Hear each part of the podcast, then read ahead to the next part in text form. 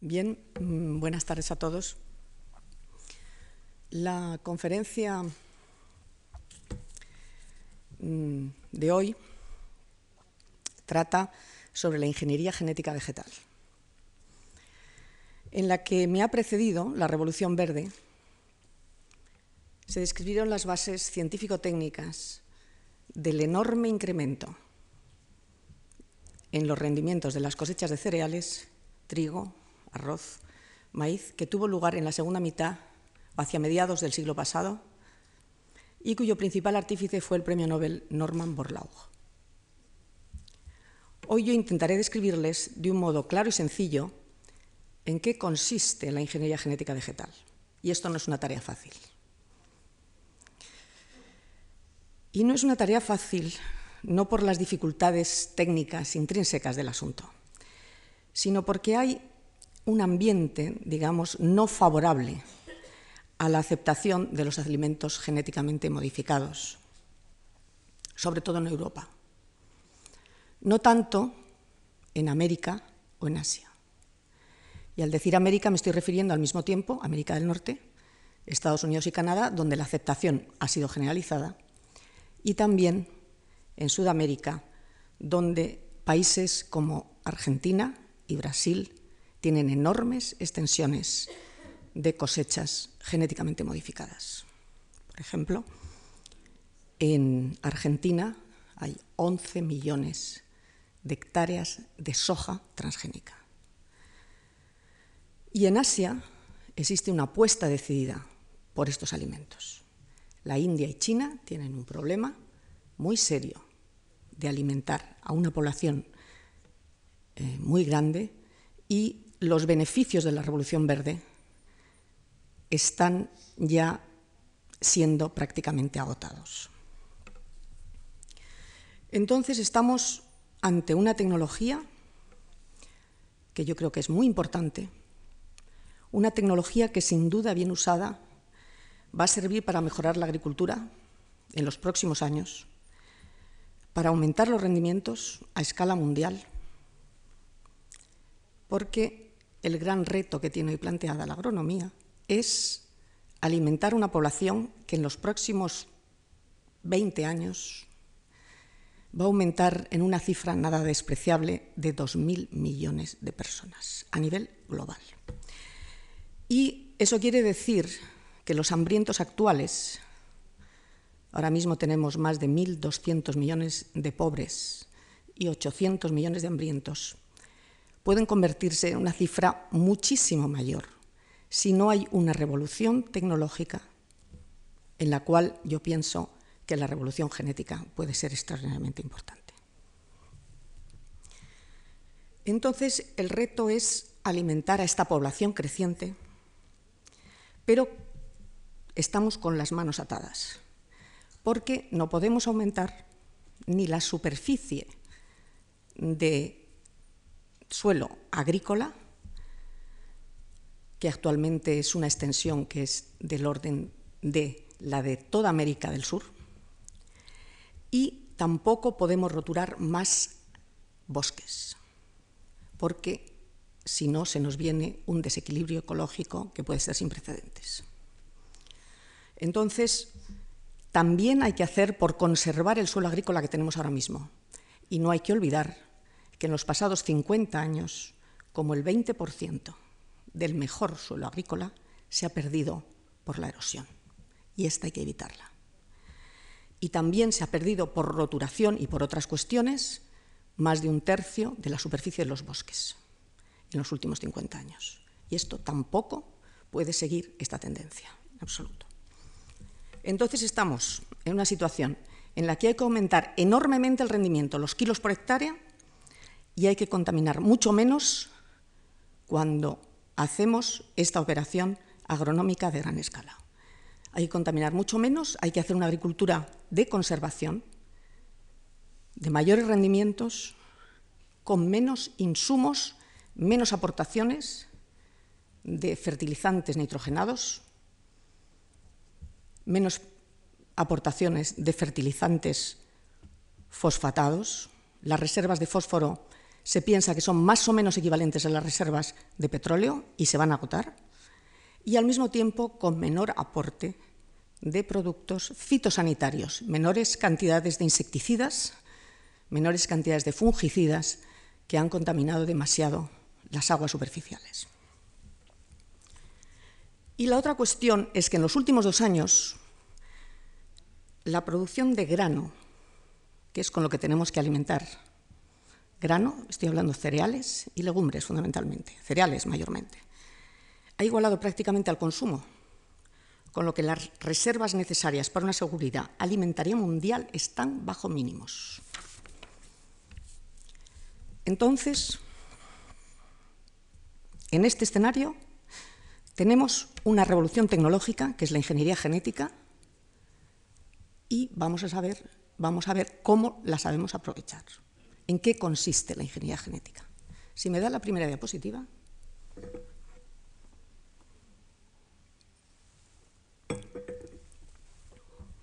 Aquí he querido yo resumir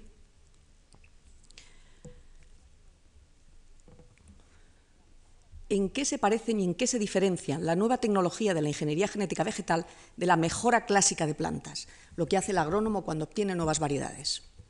Pues esencialmente no es nada nuevo, al revés de lo que la gente de la calle cree, porque las plantas actualmente han sido manipuladas desde el punto de vista genético todo lo que se ha podido y un poco más desde que el hombre empezó la domesticación, como ustedes han visto en conferencias precedentes.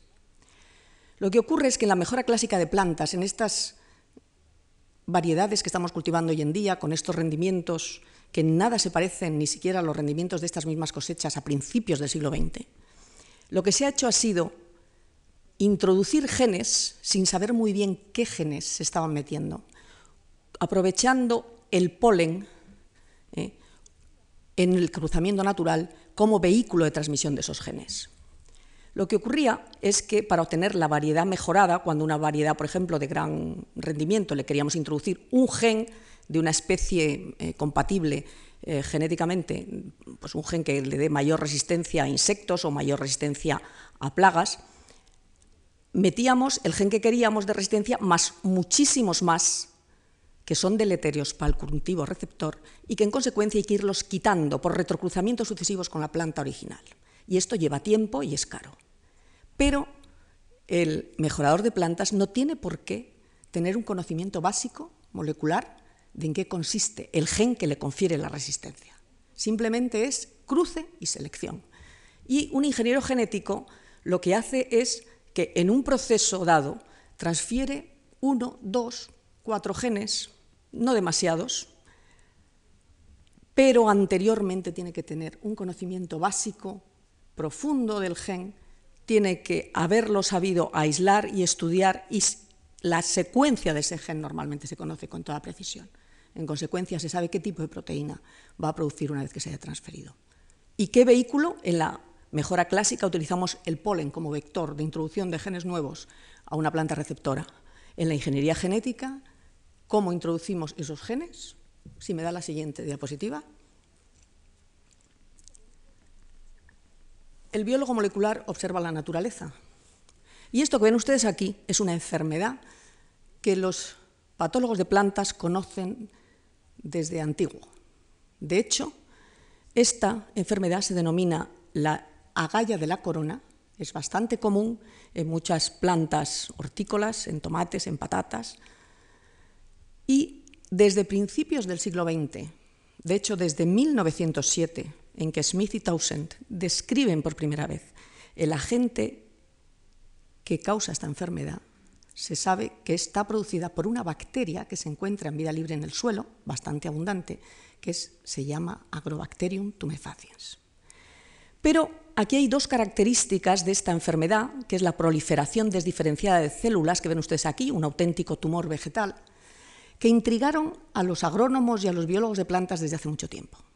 Y es, en primer lugar, que si nosotros tomamos un trozo de este tumor, lo limpiamos de las bacterias y de todos los contaminantes que hay en el suelo y lo ponemos en cultivo in vitro en el laboratorio, esas células desdiferenciadas siguen multiplicándose indefinidamente sin necesidad de añadir al medio cultivo hormonas vegetales. Y esto es una cosa muy rara que intrigó de, de siempre.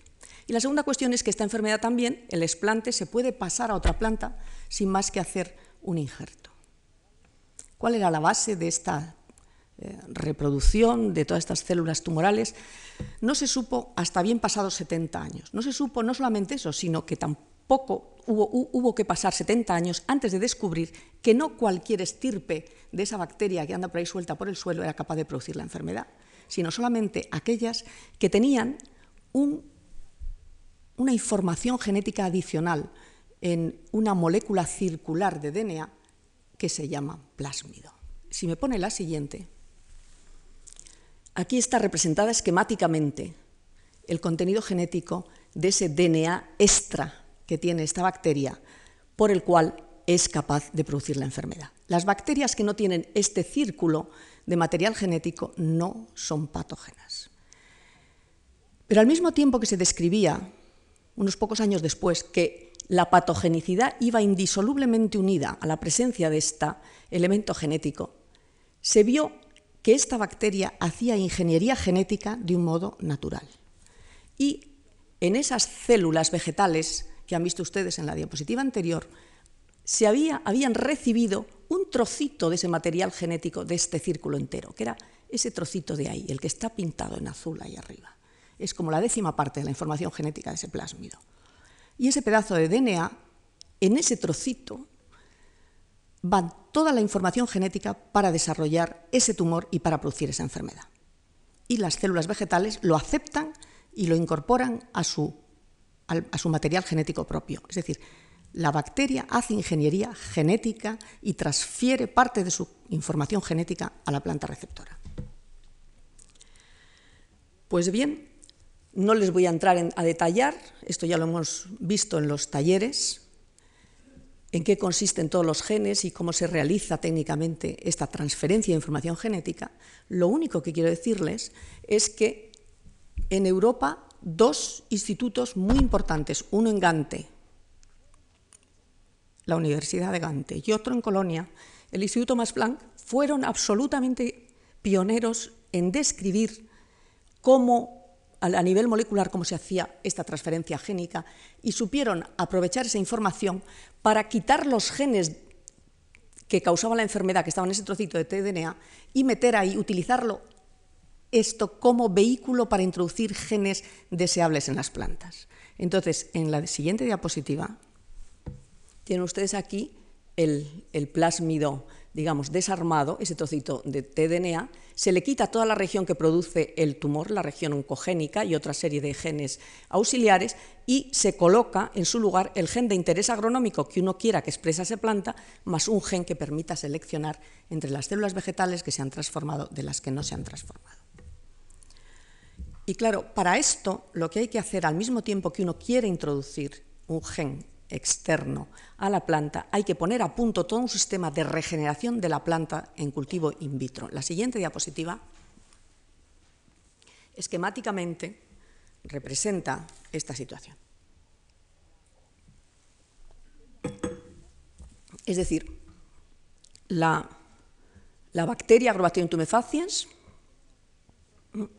está representada aquí, y aquí tenemos un trozo de hoja en la cual hacemos unas incisiones, la cortamos, la ponemos un medio de cultivo in vitro en el laboratorio y esos trocitos de hoja cortada por las zonas donde se han hecho las incisiones se embadurnan en la suspensión de la bacteria preparada con el gen de interés agronómico y se deja cultivar en determinadas condiciones hasta que empiecen a regenerar a partir de ese esplante de ese trocito de hoja empiece a regenerar una planta completa. Y lo primero que se hace es hacer que ese, la planta empiece a formar hojas, parte de esas hojas, luego ya ese trozo de, brote con hojas se pasa a otro medio que enraíce y luego ya eh, solamente aquí se regenerarán a brote aquellas plantas que hayan sido transformadas, aquellas hojas que hayan sido transformadas, puesto que en el medio de cultivo metemos el agente seleccionante, que puede ser o bien un antibiótico o un herbicida. Si me pone la siguiente. Este es un experimento del laboratorio donde está ocurriendo en trocitos de hojas de tabaco la eh, regeneración de brotes que luego eventualmente darán plantas completas.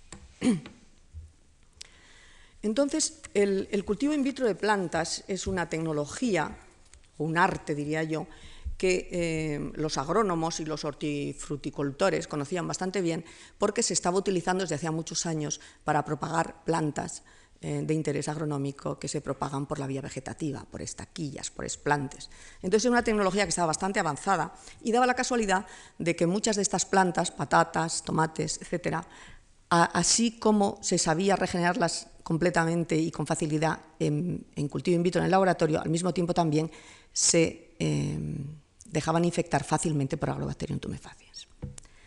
Pero eh, ocurría que los cereales, las primeras cosechas mundiales, en principio no son ni susceptibles a la infección o no son huéspedes, digamos, comunes de Agrobacterium tumefaciens, ni tampoco los estudios en el año eh, principios de la década de los 80, los estudios de regeneración in vitro a partir de esplantes de las plantas estas de cereales estaba puesta a punto. Y estas fueron dos tecnologías que se pusieron a punto a partir de 1985 hasta el 90. Entonces, en 1987, si me pone la siguiente, la otra, la siguiente, unos científicos americanos describieron por primera vez la introducción de genes con una pistola de genes, un método biolístico. Se llamó pistola de genes porque eh, los primeros artefactos, que eran cuneros, pues se se utilizaba pólvora para propulsar ciertos macroproyectiles que a su vez llevaban unos microproyectiles de oro o de tungsteno coloidal entre una y cuatro micras de diámetro que iban totalmente embadurnados del material genético, del DNA. Y estos señores lo que hicieron fue un experimento con hojas de cebolla, de epidermis de cebolla, que son muy grandes, y les eh, hicieron todo un estudio de cuántos impactos aguantaba una hoja de cebolla, eh, cuántas perdigonadas, cuántos disparos sin morirse y, si este procedimiento era capaz de introducir DNA al núcleo y hacer que el DNA se integrara, que el material genético se integrara en los cromosomas. Entonces, si me pone la siguiente, porque esto es el aparato comercial, esto es un esquemita donde se describe en qué consiste esta pistola de genes o método biolístico de introducir genes simplemente por propulsión. Pues es un macroproyectil de nylon, de un material inerte especial, y se pone una gotita de los microproyectiles, de estos pequeñitos, de, uno o dos micras de diámetro, embadurnados con el material genético. Y se, generalmente ahora, en, en el modelo anterior, pues se pone en movimiento este macroproyectil a una velocidad, unos 250 metros por segundo, hasta que eh, se tropieza con una placa que para el macroproyectil. Pero esa placa que para el macroproyectil tiene una especie de tolva, un agujerito en forma de tolva en la parte central, por donde pasan los microproyectiles disparados que en forma cónica acaban incidiendo en el material vegetal que se coloca en esta posición, en esta placa. Y ese material vegetal lo que se lleva ya es a cultivo in vitro y a regeneración de planta completa. si me pone la siguiente, este es un experimento eh, realizado para establecer con, todo, con toda precisión cuál es la distancia de la placa que recoge el macroproyectil hasta donde se deja el, el material vegetal que va a ser bombardeado, eh, la distancia, la velocidad de propulsión del macroproyectil, la distancia, el tamaño, etcétera, etcétera. Es decir, que hay que ajustar una serie de parámetros para que las balas lleguen a la capa celular que es capaz de regenerar in vitro la planta completa. Y en los cereales, la, la parte celular del embrión inmaduro, que es el que regenera la planta completa, es una capa celular, que es esta que están ustedes viendo aquí, que es el escutelo. Y la siguiente diapositiva ven ustedes un experimento en el cual, en cultivo in vitro, embriones inmaduros de arroz acaban generando callos que son bombardeados, que empiezan a regenerar eh, brotes y de estos brotes acaban enraizando y de estos tubos ya enraizados pasan a las macetas del laboratorio. Entonces, junto y en la siguiente diapositiva, naturalmente aquí se introduce también el DNA, como uno quiera, ya no tiene que tener las el, vehículo es un pedazo de DNA que puede ser lineal o circular, etc. Y siempre llevamos un gen de interés agronómico más un gen seleccionable. Aquí ustedes ven que esto es un trigo siendo regenerado in vitro después de un experimento de este tipo de bombardeo y aquí tienen ustedes los controles sin transformar que se están muriendo en presencia del herbicida o del agente seleccionable que hayamos introducido, mientras que aquí está en verde y siguiendo adelante. De modo que, en principio, eh, eh, se ponen a punto métodos de regeneración de plantas a partir de plantas muy sencillos y se ponen a punto dos procedimientos que siguen siendo, aunque hay algunos otros descritos, estos dos procedimientos, o bien utilizar la ingeniería genética que de un modo natural hace el Agrobacterium tumefaciens para introducir genes en plantas o directamente bombardearlos con estas pistolas de genes. Y en la siguiente diapositiva tienen ustedes por orden cronológico una serie de eventos importantes, eh, lo que yo llamaría la década prodigiosa, que va de 1983 a 1993, en que el optimismo por los nuevos logros, el, desarrollo de los nuevos vectores, las primeras patentes de plantas transgénicas, las primeras pruebas de campo, los primeros em, experimentos, incluso eh, las primeras, em, digamos, eh, modificaciones que pasan al campo y que se eh, las primeras semillas transgénicas que van al mercado en 1993. A continuación vienen 10 años en que toda esta tecnología empieza eh, sistemáticamente a ser puesta en, cuestión, pero mm, yo creo que ahora tenemos que meditar un poco sobre eh, qué ventajas o qué qué posibles eh, contraindicaciones puede tener esta tecnología. Ustedes piensen que una de las cosas más importantes es que desde que se describe por primera vez cómo hacer plantas transgénicas, es decir, cómo desarmar esa bacteria del suelo, Agrobacterium tumefaciens, para transformar las eh, patatas, los tomates, las solanáceas, etcétera, qué genes se pueden utilizar para seleccionar las plantas transgénicas de las no transgénicas, que es la resistencia a canamicina, etcétera, desde enseguida empiezan a aparecer las primeras patentes. Es decir, nunca como ahora los inventos y sus patentes están tan próximos al descubrimiento científico básico. Y así se producen las primeras plantas que son resistentes a insectos, esto lo desarrollaremos un poquito más, las plantas que son capaces también de tolerar herbicidas, lo que facilita la, la agronomía en grandes extensiones, se consigue eh, regenerar algodón, una planta que nunca se había planteado uno regenerar, porque también es importante la resistencia a insectos por eh, transgénesis, porque evita muchísimos gastos de, productos fitosanitarios. Las, las, cosechas de algodón generalmente para luchar contra el algodón rosado, contra el gusano rosado, que es una larva que deshace el capullo, y es una plaga importante. A veces hay que hacer hasta siete y ocho tratamientos de insecticidas para combatirlo. Se consigue transformar soja, que es una leguminosa, las leguminosas en general se transforman mal, pero la soja es una planta de interés agronómico, se pone mucho empeño y se consigue eh, transformar y regenerar in vitro. También se consigue regenerar el arroz. Y aquí empiezan ya a hacer aplicaciones como moderar o controlar la maduración del tomate, que puede ser importante para su conservación em, y alargar su vida comercial.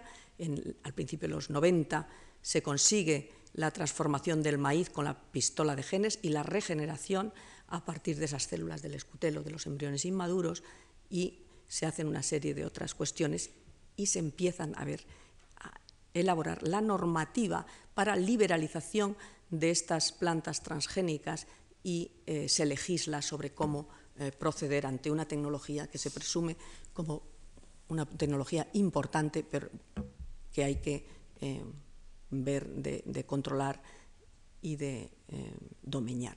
Se consigue transformar el trigo en el 92 y se modifican desde la composición de proteínas, hidratos de carbono y ácidos grasos hasta todas estas primeras semillas transgénicas que salen en el mercado en el año 93. Si me ponen la siguiente.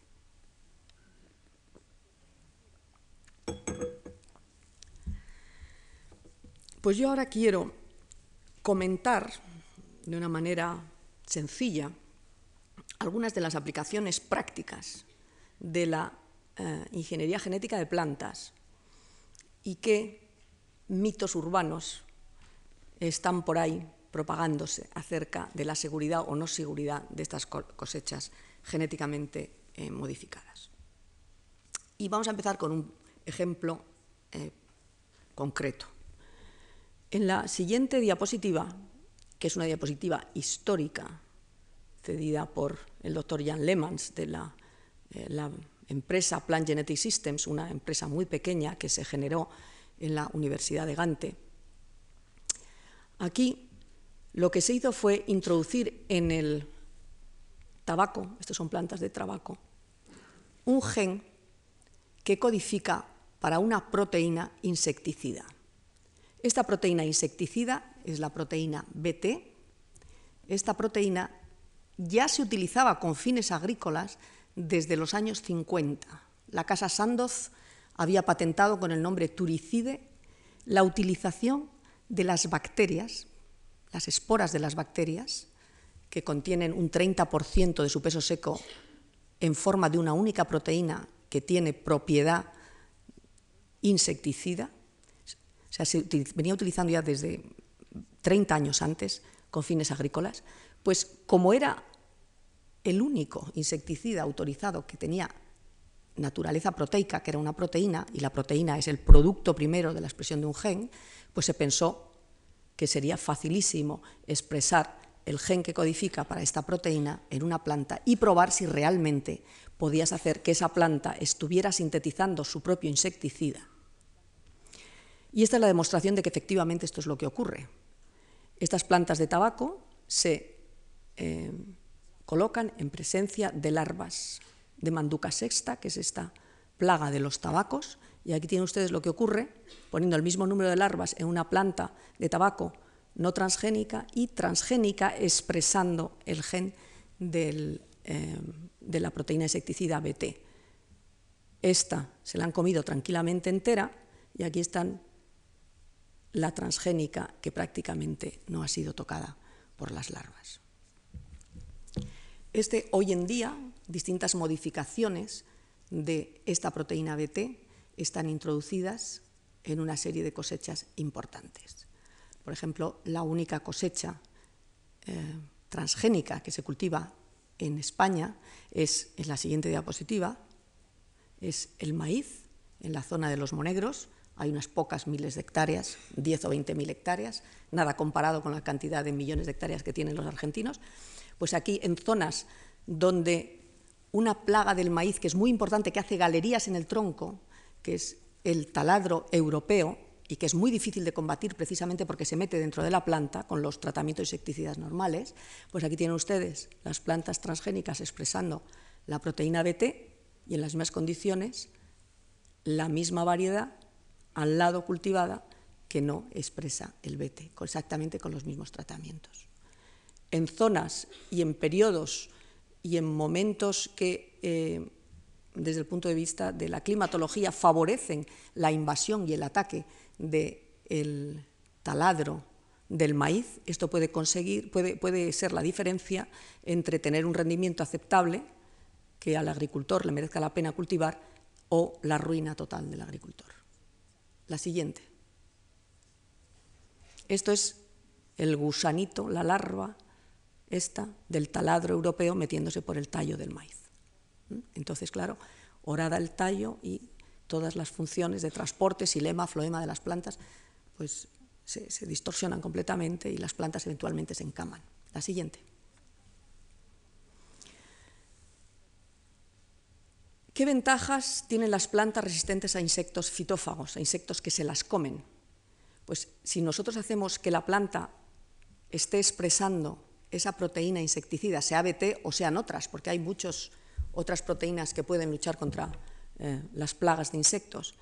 Pues nosotros jugando con toda la, eh, digamos, con la parte eh, de la informática del gen, aquella que hace que un gen se exprese específicamente en una hoja o en un tallo o en un... Podemos hacer que se exprese en el tejido que va a ser atacado, en el momento en que va a ser máximo el ataque, que se prevé que va a ser máximo el ataque, y dónde y cuándo se necesita. La segunda cuestión es que el insecticida va a quedar confinado dentro de la planta, mientras que si hacemos un tratamiento agrícola de los clásicos con un fungicida o con un, perdón, con un insecticida, estaremos tratando no solamente la planta, sino todo lo que haya por los alrededores. También ocurre que no hay pérdidas por lavado. No es infrecuente que uno haga un tratamiento con un producto fitosanitario en agricultura y el día siguiente se ponga a llover. Y entonces ese tratamiento no sirve para nada, porque se lava con el agua de lluvia. Como queda por, debido a todo este confinamiento, etcétera, es mucho mejor para el medio ambiente, se gastan muchos menos insecticidas de síntesis y además la protección está restringida a aquellos insectos que entran y, y muerden y se comen la planta. Y no ataca, por ejemplo, ni a los insectos polinizadores ni a las abejas. Por ejemplo, la miel de azar es algo hoy en día muy escaso debido a las enormes, el gran número de tratamientos que hay que hacer en los cítricos. Y esos organofosforados que vienen bien para luchar contra los insectos que son nocivos para estos cítricos son a su vez muy dañinos para las abejas. Y luego podemos, eh, la ingeniería genética en general permite ir a buscar los, los genes no solamente de una planta a otra planta, sino que aumenta mucho la variabilidad. Es decir, nosotros, todos esos maíces que hemos visto anteriormente o el tabaco que hemos visto anteriormente, se trata de pasar un gen que en la naturaleza lo produce una bacteria, pero que nosotros, con nuestras herramientas de la ingeniería genética, hemos hecho que la estén expresando una planta. Si me pone la siguiente. Es decir, que resumiendo lo anterior, eso también se ha introducido en algodón, y aquí tienen ustedes los algodones transgénicos de los que no lo son, eh, expresando el BT y no expresando el BT frente al gusano de la cápsula, el maíz, transgénico y no transgénico. El resumen de toda esta cuestión es que las cosechas transgénicas controlan los insectos plaga cuando nosotros expresamos BT u otras proteínas insecticidas y naturalmente aumentan los rendimientos y contaminan menos el medio ambiente. La siguiente. Pero aquí tenemos a la bella mariposa monarca, Danaus plexipus. Y hace unos años, al final de la década de los 90, unos investigadores de la Universidad de Cornell hicieron un experimento que los grupos que están en contra de estas mm, tecnologías pues lo, llevaron como estandarte para eh, atacar esta tecnología en el sentido de decir que, bueno, eh, será mejor para la agricultura, pero mm, nos va a matar a las mariposas monarca, que son tan bonitas, por lo siguiente. El experimento consistió en lo siguiente. Estas mariposas, mejor dicho, las larvas de las mariposas, se alimentan de unas lechetrednas, unas malas hierbas, que no son infrecuentes en los campos de maíz. Y en Estados Unidos el maíz que se cultiva, pues más del 40% es transgénico y desde transgénico, pues una gran parte está expresando la proteína de T, que es un insecticida. Entonces, estas larvas se alimentan de lechetrednas. Entonces, cogieron y hicieron el siguiente experimento. Cogieron hojas de lechetrednas, lo embadurnaron como el que embadurna una croqueta con el pan rallado, pues embadurnadas con el polen. Recogieron muchísimo polen de los maíces y encerraron a estas larvas en unas placas de Petri, les pusieron a comer o lechetrednas embadurnadas con el polen transgénico que naturalmente tenía la proteína insecticida, o nada. Entonces, claro, y las compararon con el mismo experimento en el cual a las otras eh, larvitas las ponían a comer trocitos de lechetrednas sin estar embadurnadas con ningún polen de ninguna cosa. Entonces, las que estaban con el polen de las transgénicas, que naturalmente estaban expresando una proteína insecticida, pues se morían. Y las otras, pues no se morían. ¿Que eh, este experimento estaba mal hecho? Lo dijo la comunidad científica en cuanto eh, tuvo noticia de él. Es decir, la cuestión es no si estas larvas, que a fin de cuentas son larvas de lepidópteros, se van a morir o no si están en presencia de la proteína insecticida. Es como si nosotros cogemos la hoja de la leche trenda y la embadurnamos en cualquier insecticida de los que se utilizan en, agricultura y lo ponemos a comparar con el mismo trozo de hoja de la leche trenda sin estar embadurnada con el insecticida. Es obvio que estas larvas se van a morir. Pero la primera cuestión es que la población de las mariposas monarca estudios ecológicos a gran escala que se han hecho, que son unas mariposas que migran desde las zonas norte de Estados Unidos hacia eh, México en todos los años, en manadas, pues se alimentan efectivamente de leche trendas, pero solamente el 10% de la población total más o menos merodea alrededor de los campos de maíz. Hay muchas lechetrendas en los bordes de las carreteras y quizá sería conveniente ver qué efecto tienen pues, los coches en los metales pesados que tienen esas lechetretnas de los, y eso cómo afecta a las larvas. O también podría estudiarse cuál es el efecto de la pérdida de los bosques tropicales a los que van en sus migraciones estas lechetrendas, estas, estas eh, mariposas, o cómo afecta a la población de mariposas los pájaros que se las comen y, o el cambio climático. Es decir, lo que hay que ver es haciendo el experimento en plan de campo. Es decir, usted, ¿qué proporción de polen de maíz tienen de un modo natural las lechetrendas que están en los bordes de los campos de maíz y cómo afecta eso globalmente a la población de las mariposas monarca? Es más, en algunos estudios que yo he leído, eh, había quien propugnaba que precisamente el maíz transgénico, precisamente por el hecho de requerir menos tratamientos insecticidas de los convencionales, había contribuido indirectamente a aumentar la población de las mariposas monarca y desde luego no están para nada en vías de extinción. La siguiente. Otra de los mitos urbanos que yo he seleccionado es este. ¿El uso de las plantas genéticamente modificadas crearán supermalezas? Que las malas hierbas eh, se mueven de unos sitios a otros es una cosa bien conocida. Es decir, la mayor parte de las malas hierbas que uno encuentra en California son españolas. Las semillas de esas malas hierbas fueron pegadas en los, los pelos de los burros y otros eh, caballos que llevan los eh, colonizadores españoles después de descubrir el Nuevo Mundo. Por ejemplo, el, cardo ruso en Estados Unidos es una mala hierba que se llama así precisamente porque ha venido de, de, Rusia y es una mala hierba, una maleza difícil de combatir cuando aparece en los sitios que aparece.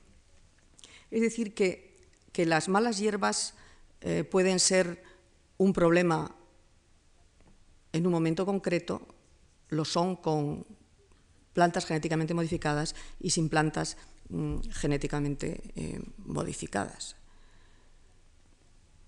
Y naturalmente siempre son más peligrosas aquellas plantas genéticamente modificadas en las cuales, que son de polinización libre, en el cual el polen eh, viaja más mm, o es transportado por el viento o son, eh, no son de estas flores cerradas que el polen queda restringida a la propia planta. Es decir, quizá tiene más peligro el que una colza transgénica, el polen, migre a una colza, a otra brásica, que hay muchas, con la cual se pueda cruzar. El arroz en las zonas, por ejemplo, donde es oriundo, hay bastante arroz salvaje, entonces parte del polen de las transgénicas puede pasar al, arroz salvaje. El maíz, si se cultiva en México, en un centro mm, de donde proviene, puede pasar también al teosinte. Pero esto ha pasado con las plantas, repito, genéticamente modificadas y con las que ha modificado genéticamente el hombre por el procedimiento tradicional. Entonces, qué es o qué, podemos hacer para minimizar esa transferencia. Hoy en día, por ejemplo, se está estudiando mucho no introducir genes directamente en el núcleo de las células, sino tratar de dirigir los genes en las transformaciones génicas, dirigirlos al cloroplasto. El cloroplasto, todos los genes que van al cloroplasto se transmiten vía materna y el polen no sería un peligro en estas circunstancias. Si me pone la siguiente, aquí tienen ustedes unos tomates genéticamente modificados, expresando un gen que codifica una proteína que les hace ser resistentes a un herbicida. De nuevo, es una diapositiva histórica que viene de esa pequeña empresa que se generó en la Universidad de Gante y que se denominó Plant Genetic Systems. Aquí, ¿qué es lo que hemos introducido en este tomate? Pues para hacerlo resistente al herbicida con el que hemos eh, tratado este, estas dos plantas, lo hemos, lo hemos transformado con un gen que da una proteína que nos modifica el herbicida de tal manera que al modificarlo químicamente ya no puede interaccionar con sus sitios diana que producen eh, la muerte de la planta. Y como ven ustedes, esto es muy efectivo. Y en la siguiente tienen ustedes la soja genéticamente modificada, también para hacerla resistente a otro herbicida. Este es el glifosato, el Roundup. Y aquí tienen ustedes la soja normal, sin tratar.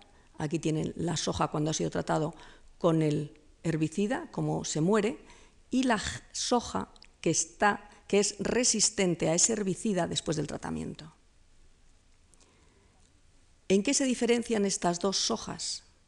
Pues de los 30.000 genes que tiene esta soja, se le ha introducido un gen de una bacteria que se diferencia del gen original de la soja en un solo aminoácido. Y esa diferencia, naturalmente ese gen está muy bien elegido, ese gen es el que codifica para la proteína que ataca el herbicida y que es responsable de esta muerte.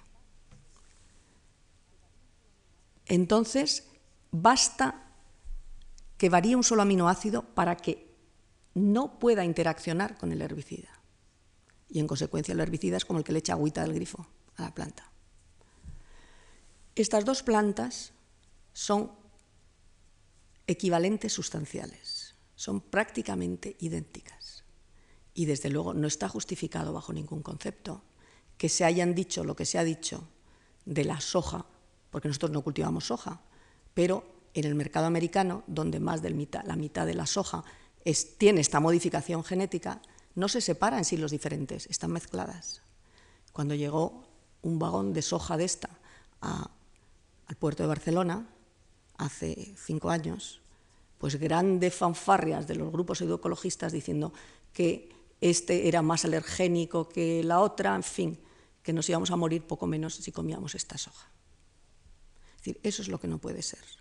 Decir cosas que no son ciertas, porque que se sepa hoy en día, y llevamos ya muchos años, desde 1983, haciendo experimentos esta es una tecnología neutra.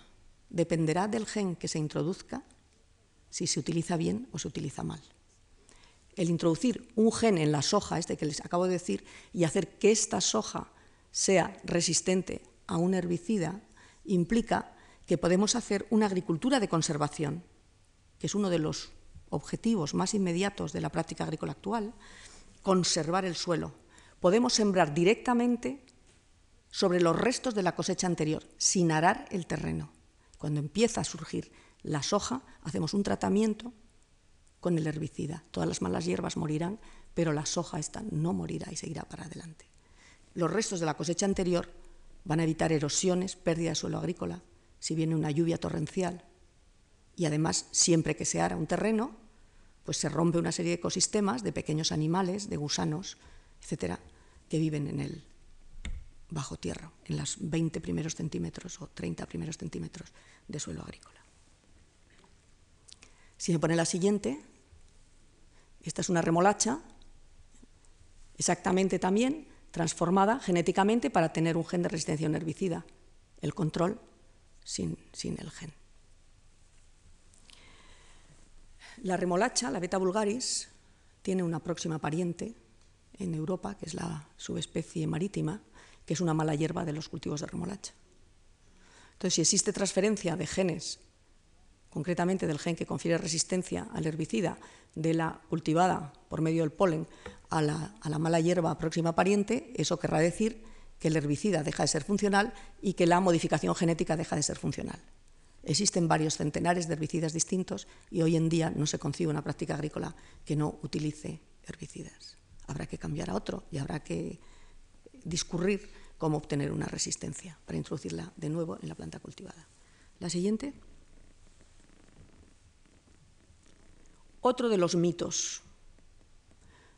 Los tomates genéticamente modificados tienen genes, los tomates no modificados no tienen genes.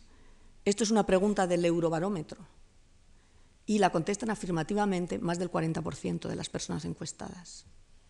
Y no solamente en España, los países nórdicos contestan más o menos igual. Está claro que estamos ante una revolución genética, una revolución biológica, una tecnología biológica, y es urgentísimo que la población en general tenga un conocimiento biológico básico y genético básico para tener una base para enjuiciar estas nuevas cuestiones. Hoy en día es bastante corriente que las personas mm, que han estudiado biológicas o, o, una cuestión de estas, pues se les considere un poquito así si no están al cabo de la calle de la literatura, de las cuestiones históricas, artísticas, etc. Pero al revés, los de letras también debían de estudiar un poquito de biología, sobre todo porque nunca como ahora la biología ha incidido tanto en nuestra vida diaria. Bueno, pues estos tomates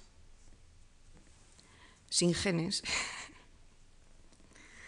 hay que ver que, todas las plantas pues varía muchísimo en su, en su contenido en DNA, es lo primero que hay que tener en cuenta.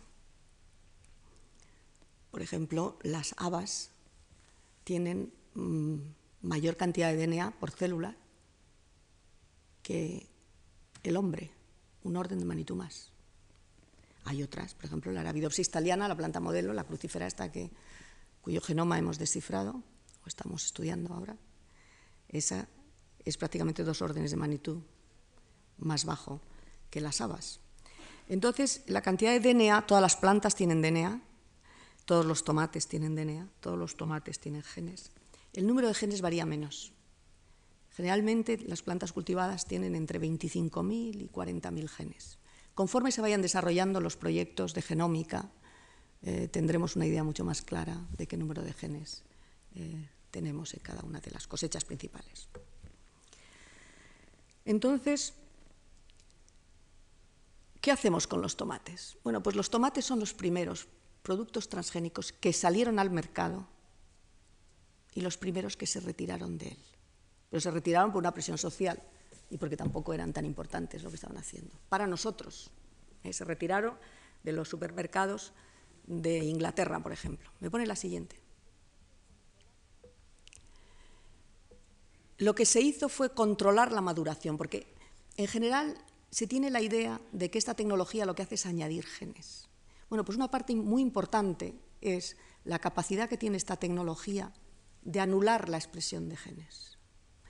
Entonces, por ejemplo, aquí tenemos un tomate que está verde, cuando pasa un poquito más de tiempo se pone un poco naranja, llega un momento en que se madura totalmente, y ya llega un momento en que ya la maduración es tal que empieza a ponerse blando, entonces se hace una grieta en, el pellejo externo y por ahí empiezan a entrar esporas de hongos y empieza a estropearse.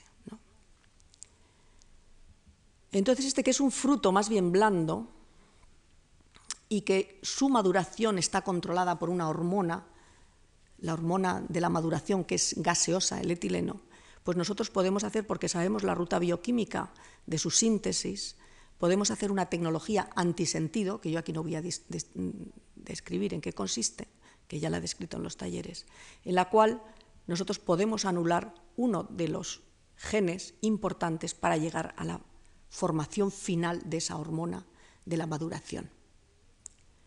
Y si nosotros hacemos esto, pues después de una serie de días, 53 días de, eh, después de la polinización, 56, 59, 63, a los 63 sigue el tomate amarillo y este está prácticamente a punto de ponerse empochecido total. Y esto para nosotros eh, es importante, pero no demasiado, porque tenemos una cadena de frío bastante importante, Y eh, muchos de los, de los tomates que nos comemos, pues lo que ocurre es que se suelen recolectar en estos estadios, aquí, cuando empieza a cambiar de color. Y en el momento que el mercado lo demanda, se le da un toque de etileno gaseoso y ellos solos continúan la maduración, pero se tienen en frío todo ese tiempo. En los países en vías de desarrollo, donde esta tecnología es más necesaria, donde la población va a subir más dramáticamente en los próximos años, es donde no hay una cadena de frío ni la tecnología post cosecha que requiere el estar controlando la maduración de los tomates. Y allí se necesita muchísimo estas vitaminas contenidas en los tomates que se van a perder en los basureros porque se van a madurar mucho más rápidamente con las altas temperaturas. Entonces se puede hacer antisentido con la hormona de esta etileno o se puede hacer antisentido también con el gen que codifica la proteína responsable del ablandamiento del fruto, que es la que eh, va reblandeciendo las, eh, las partes externas de la célula de la planta, las poligalacturonasas en términos eh, técnicos. Pero como digo, es importante esto para mantener los betacarotenos y las vitaminas que los niños en los países en vías de desarrollo van a tener disponible. Y si me pone la siguiente diapositiva, esto es añadir genes. Y este añadir genes es el arroz dorado, que se llama así porque tiene este colorcito amarillo, y que se ha desarrollado en los últimos años gracias al tesón y al esfuerzo de este señor que está aquí, que es Ingo Potricus, que ya está jubilado, de la Universidad de Zurich. Aquí hay una ruta bioquímica que llega hasta un producto, geranil, geranil difosfato, que va a, a síntesis de muchos compuestos. Pero no sigue una de las rutas que tienen otras plantas por las cuales, por ejemplo la zanahoria, que a base de cuatro reacciones a partir de esta de aquí, sintetiza una sustancia que es el beta-caroteno, que es una provitamina A, que ya el organismo se encarga de pasarla a vitamina A y, como saben ustedes, protege, eh, es un protector de la vista en general.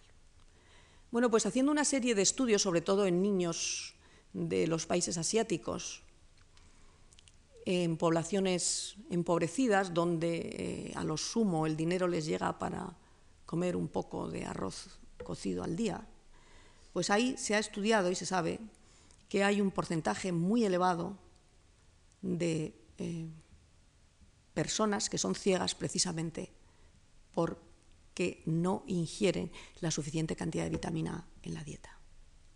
Y esto se le ocurrió a Potricus que podría solucionarse si se introducía, naturalmente con toda la parafernalia eh, de los genes, de los promotores de los genes apropiados, una serie de solamente cuatro genes que son los que separan al geranil geranil difosfato del betacaroteno, que es la provitamina A. Y entonces, pues, ha introducido no cuatro genes, que son los que están generalmente en las plantas, sino tres. Uno que viene de una bacteria que hace dos de las operaciones que requieren dos genes en las plantas, un gen que viene del narciso ¿eh? y otro gen también del narciso. Es decir, con dos genes del narciso y un gen de una bacteria soluciona ¿eh? y completa la ruta que va desde el geranil, geranil firofosfato hasta el betacaroteno.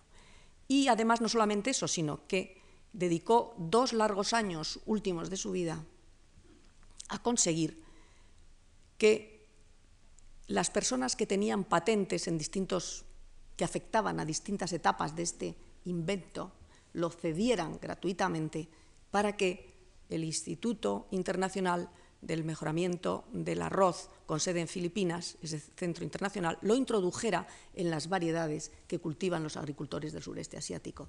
Y eh, lo puedan ellos propagar y vender en pequeñas escalas sin necesidad de pagar royalties. Es decir, esto se puede hacer con la tecnología de la ingeniería genética. No se puede hacer porque no existen próximos parientes de los arroces cultivados que sinteticen el betacaroteno. No se puede hacer por la vía polen de eh, cruce y selección tradicional de los mejoradores. Si me pone la siguiente.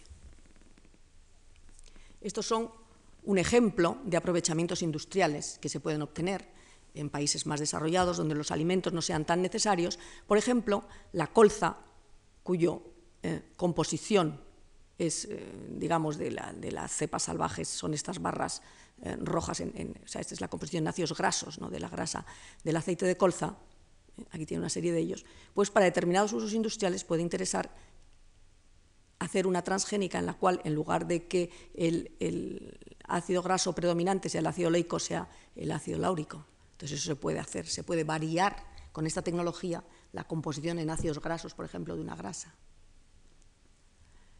Por esta misma tecnología se intentó, por ejemplo, aumentar el contenido de un aminoácido que es deficitario en la proteína de los cereales, la lisina. Pero cuando se introdujo y se modificó la proteína principal de almacenamiento de los granos. Este aminoácido tenía problemas de empaquetamiento y no se consiguió muy bien esta cuestión. La siguiente. Esta es otra de las tecnologías quizá que, que desde el punto de vista agronómico ha sido más importante, que es la posibilidad de hacer híbridos por ingeniería genética a base de hacer plantas androestériles expresando un gen que destruye las células del tapete, las células madre que van a dar lugar a los granos de polen. Entonces, híbridos en agricultura se han utilizado en maíz desde principios del siglo XX. Y claro, en maíz es fácil hacer híbridos, porque se pueden quitar a mano los penachos, que son las flores masculinas, para tener las plantas madre que luego se polinizarán con el polen extraño para hacer el híbrido. Pero en plantas como por ejemplo la colza, que tiene estas flores pequeñitas, es una crucífera, son estas flores amarillas que se cultivan tanto en Canadá, pues eso es que es imposible hacerlo por ese procedimiento manual, porque eso habría que ir con unas pincitas y quitando los estambres de cada una de esas flores sin dañar la parte femenina de la flor para hacer las plantas madre. Entonces, haciendo esto, se pueden hacer plantas androestériles que se cruzan con el polen de unas plantas que están también genéticamente modificadas para restaurar la fertilidad en la F1 y que las semillas, que estas plantas den semillas, en el caso de la colza a nosotros nos interesan las semillas, para que den semillas fértiles, para que se aumente los rendimientos que son inherentes a la obtención de los híbridos. Y la siguiente. Esto es otra de las posibilidades. No pretendo que se lean todas estas cosas que no se ven, lo que sí pretendo es que vean los dibujos de los colores. Es decir, en una ruta biosintética dada, como es esta de los fenilpropanoides, cada grupo de compuestos tiene un color concreto. Se nos acumula el precursor. Y de esta manera podemos tener plantas de un color eh, teja o anaranjado, azules o amarillas, según vayamos modificando o eh, encauzando estos genes que codifican para estos distintos colores. entonces, esto se está haciendo ya en plantas, por ejemplo, en claveles, se están obteniendo colores bastante inusuales y eh, se puede en cualquier momento, está ahí abierto. esto desde el punto de vista de la floricultura, pues es importante. La siguiente. El otro mito, que las cosechas genéticamente modificadas no son naturales. Pero las cosechas otras sí lo son. Esto es una falacia. Esto es una falacia porque lo único que se diferencia en las cosechas transformadas por ingeniería genética es en la metodología eh, que se ha utilizado para introducir el gen. Pero es que en las cosechas, no sé, en un maíz de los que se cultivan actualmente, de natural no tiene nada. Natural sería si pudiera vivir en vida libre en la naturaleza, pero desde que el hombre se hizo agricultor. Lo primero que hizo fue empezar a seleccionar genes pues, que aumentan el rendimiento, que facilitan una cosecha globalizada, etcétera, y todos esos genes que facilitan su vida libre en la naturaleza se han ido descartando. Además, las plantas actuales, no hay más que ver si uno va a México y observa de las excavaciones arqueológicas los tamaños de las mazorcas que se cultivaban en México cuando llegó Hernán Cortés. Es que no se parecen en nada, son así de pequeñitas y las de hoy en día son como 30 veces más grandes, aumento en rendimiento, aumento en peso de grano, etcétera, etcétera. Esas plantas no pueden aunque no sean transgénicas, no pueden vivir en la naturaleza sin la ayuda eh, del hombre. Y la siguiente cuestión es que las cosechas GM no están controladas. Pues mire usted, las cosechas GM, las genéticamente modificadas, son las más controladas del mercado. Y se empezó a controlar ya en Estados Unidos, que fueron los primeros en, sacar cosechas al mercado. Es curioso, porque la tecnología fue Europa la que tuvo un papel importantísimo. Hubo grupos en América que también contribuyeron a ella. Pero en Europa los grupos de Gante y del Max Plan de Colonia fueron pioneros en la descripción y en la obtención de las primeras patentes y de las primeras plantas transgénicas. Y la explotación la están haciendo las grandes compañías americanas.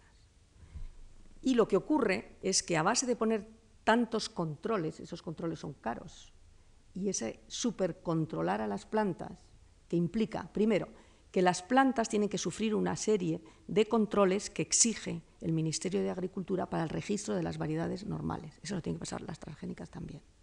Pero además tienen que pasar los controles en Estados Unidos del Food and Drug Administration, que eso es lo que pasa el control de los medicamentos.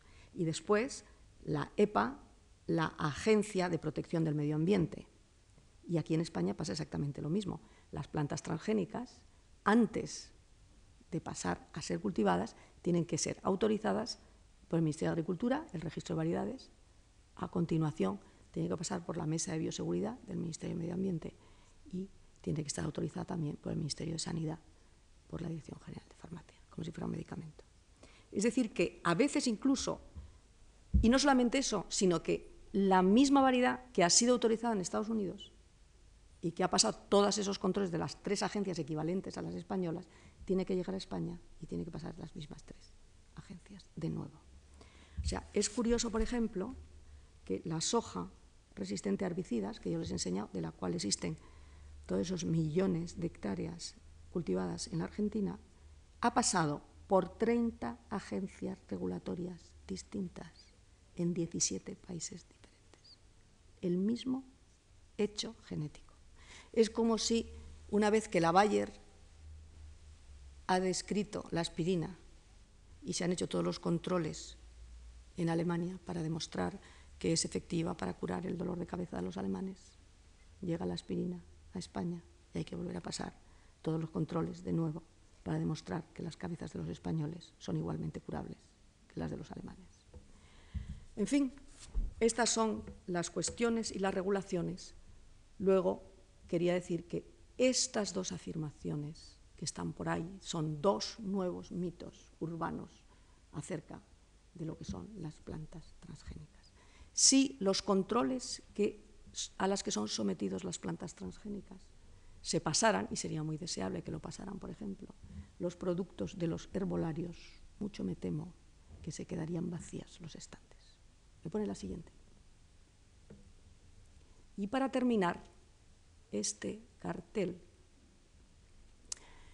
que ha sido muy utilizado por los opositores de esta tecnología para decir, estos ingenieros genéticos que nos están haciendo, nos están metiendo genes de peces en tomates, en fresas. Mire usted cómo se me pone la fresa. ¿Qué es lo que nos están alimentando? Paren los alimentos genéticamente modificados. Bueno, pues yo lo que creo es que este es el estado del arte, estos son los controles. A mí me gustaría que después de esta charla los que están aquí pudieran eh, pensar sobre estos asuntos de una manera racional y sin emociones.